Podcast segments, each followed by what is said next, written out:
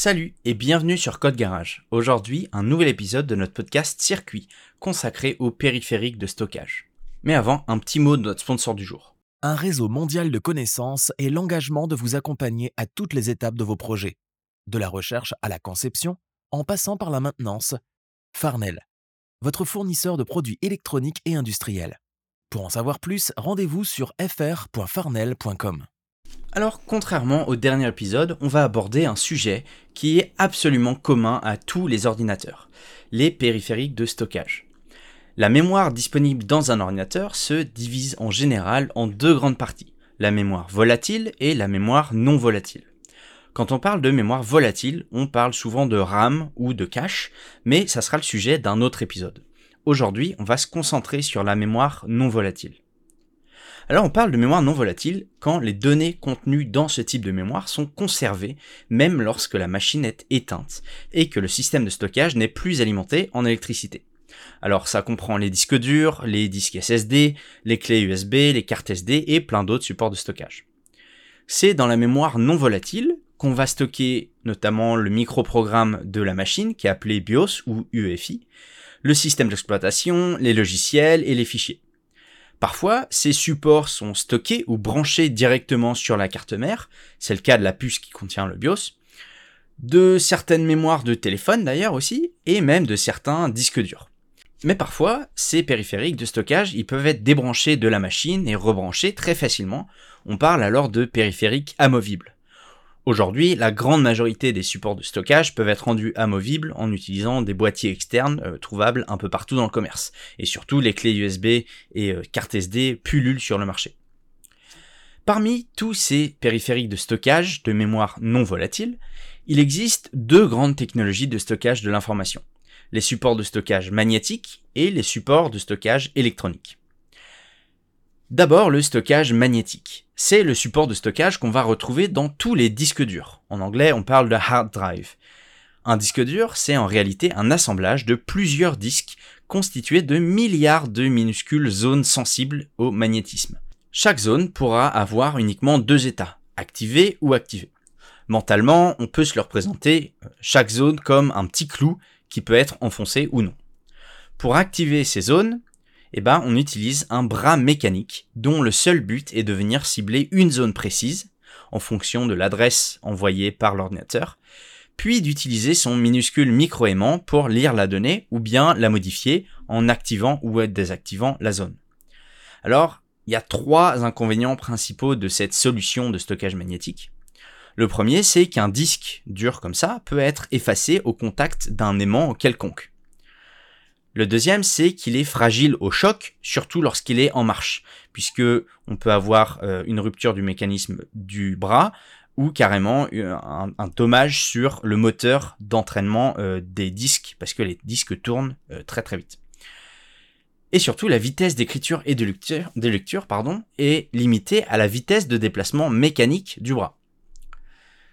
Ensuite, on a le stockage électronique. Les autres supports de stockage, donc comme le SSD, les clés USB, les cartes SD et plein d'autres, fonctionnent grâce à un stockage électronique. Chaque périphérique est composé de milliers de blocs mémoire, eux-mêmes composés de centaines de milliers de cellules, qui fonctionnent grâce à des transistors. Une cellule possède une grille qui va permettre de piéger des électrons ou de les relâcher en appliquant une tension électrique aux bornes de cette cellule. C'est de ce flash électrique que vient justement l'appellation de mémoire flash. En plus de ne pas avoir de mouvement mécanique, il est possible donc de flasher plusieurs zones de la grille de la cellule en même temps, ce qui permet des écritures en parallèle. Donc les avantages d'un stockage électronique à base de mémoire flash, bah c'est la vitesse d'écriture d'abord, et également la taille réduite, puisqu'on n'a pas de système mécanique à stocker. À noter évidemment que les périphériques de stockage ont tous une durée de vie physique maximale qui peut varier selon les équipements. Et donc ça, c'est dû bah, tout simplement aux mouvements mécaniques répétés pour le cas du disque dur ou aux tensions électriques qui sont appliquées sur les cellules et qui vont faire baisser leur précision euh, d'année en année et donc au bout d'un moment qui vont dégrader euh, le disque dur, enfin le SSD plutôt. Maintenant qu'on comprend mieux le stockage physique des données, on va passer à la partie logique. La première étape avant de pouvoir commencer à stocker des données, c'est de formater le périphérique. Le terme formater, c'est devenu un synonyme de supprimer les données euh, au fil du temps. Pourtant, formater, ça veut réellement dire choisir le format de stockage. Mais évidemment, pour passer d'un format à un autre, il faut que le support soit vide, d'où la confusion. Des formats de stockage, il en existe énormément.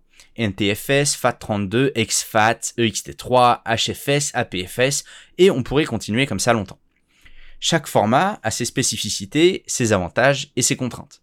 On va pas rentrer dans le détail de chacun de ces formats, ce serait inutile, mais je vais vous parler des incidences que peuvent avoir le choix d'un format en particulier. Le FAT32 par exemple ne peut pas gérer euh, des fichiers uniques plus gros que 4 gigaoctets. Par contre, il est compatible partout, Windows, Linux et macOS. Le NTFS, lui, apporte des fonctionnalités comme le chiffrage de données par exemple, et il est légèrement plus rapide que le FAT32 mais il n'est pas compatible partout. Par exemple, sur macOS, vous pourrez lire des données formatées en NTFS, mais vous ne pourrez pas les modifier. À savoir qu'un support de stockage physique peut être divisé en plusieurs supports logiques distincts, chacun avec un formatage possiblement différent. On parle donc de partition. Ces différences entre les formats de stockage viennent en partie de la stratégie de chacun pour positionner et ordonner les données sur un disque ou sur le périphérique de stockage en tout cas, et c'est ce qu'on appelle la fragmentation. On va prendre un exemple simple. Je stocke trois fichiers. Un fichier de 2 kilooctets, un fichier de 1 kilooctet et encore un fichier de 2 kilooctets, qui sont les uns à la suite des autres. Maintenant, on va dire que je supprime mon deuxième fichier. Donc dans mon disque, il va y avoir un espace de 1 kilooctet disponible entre mes deux autres fichiers. Imaginons maintenant que j'ai besoin de stocker un nouveau fichier de 2 kilooctets cette fois. J'ai alors deux solutions. Je peux diviser mon fichier en deux. Je stocke la première partie de 1 kilooctet dans ma zone libre entre mes deux fichiers et l'autre un peu plus loin. Ou alors je peux décider de garder mon fichier en un seul et unique morceau et je parcours la mémoire pour trouver une zone libre de 2 kilooctets. Ce mécanisme, c'est ce qu'on appelle la fragmentation. Et chaque format de stockage possède une stratégie différente selon l'état du disque et le fichier en question. Ce qui va induire évidemment potentiellement des temps de lecture et d'écriture un petit peu différents en fonction eh ben, du remplissage du disque et tout ça. Il faut garder en tête que même en ayant branché un périphérique de stockage avec une ou plusieurs partitions formatées dans un format compatible avec le système d'exploitation, il y a une étape essentielle pour rendre le périphérique utilisable par l'utilisateur. Cette étape, c'est le montage de la partition. D'abord, le disque est détecté par le système d'exploitation grâce au pilote logiciel générique en général, conçu pour dialoguer avec les périphériques de stockage. Ensuite, le système, il va vérifier que les partitions auxquelles il a accès sont correctement formatées, ne sont pas corrompues et sont accessibles. Si c'est le cas, alors le système fera un lien entre l'arborescence de fichiers existante et la nouvelle partition à un emplacement donné qu'on appelle un point de montage. Sous Windows, ce point de montage, il est représenté par une lettre C, D, E, par exemple. Mais sous d'autres systèmes d'exploitation, le point de montage, il peut apparaître comme un répertoire classique avec un nom qu'on peut lui donner toutes les opérations de lecture et d'écriture au sein de ce répertoire passeront du coup par le pilote logiciel pour être envoyées au disque dur, qui inscrira chaque donnée au bon endroit selon la manière dont il est formaté. En cas d'erreur pendant l'écriture ou la lecture des fichiers, la plupart des stratégies de stockage dont on a parlé précédemment ont des mécanismes de gestion d'erreurs différents. Un des mécanismes de gestion d'erreur, ça peut être la redondance de certains blocs de données. Hein, par exemple, au lieu de stocker un bloc de données une fois, eh bien on va le stocker deux fois, ou on va stocker une fois et demi, donc on va prendre une partie de ce bloc de données et le stocker au cas où on en ait besoin. Ou bien on peut aussi gérer les erreurs grâce à un tableau de fichiers. Lorsque vous supprimez un fichier, euh, quand on utilise un tableau de fichiers, eh bien les données ne sont pas réellement supprimées du disque dur, mais le fichier est simplement marqué dans le tableau comme étant supprimé. Si le disque a besoin de cet espace à un moment, évidemment, les données seront supprimées pour être remplacées. Mais tant que le disque dur n'a pas besoin de cet emplacement, eh ben, il est possible de retrouver les données du fichier grâce à ce tableau. C'est notamment comme ça que fonctionnent les logiciels de recouvrement de données.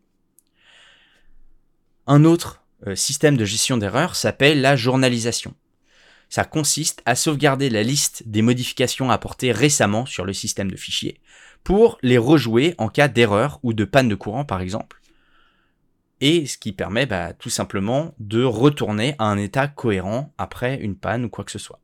J'espère que cet épisode vous aura été utile et que vous aurez appris des choses sur la manière dont on stocke des données sur un ordinateur, à la fois de manière physique mais aussi de manière logique. Moi, je vous donne rendez-vous à la semaine prochaine pour un prochain épisode du podcast ou directement sur code-garage.fr pour retrouver tous nos articles de blog, nos podcasts et évidemment toutes nos formations pour continuer à se former et progresser dans sa carrière. Je vous donne rendez-vous la semaine prochaine. Ciao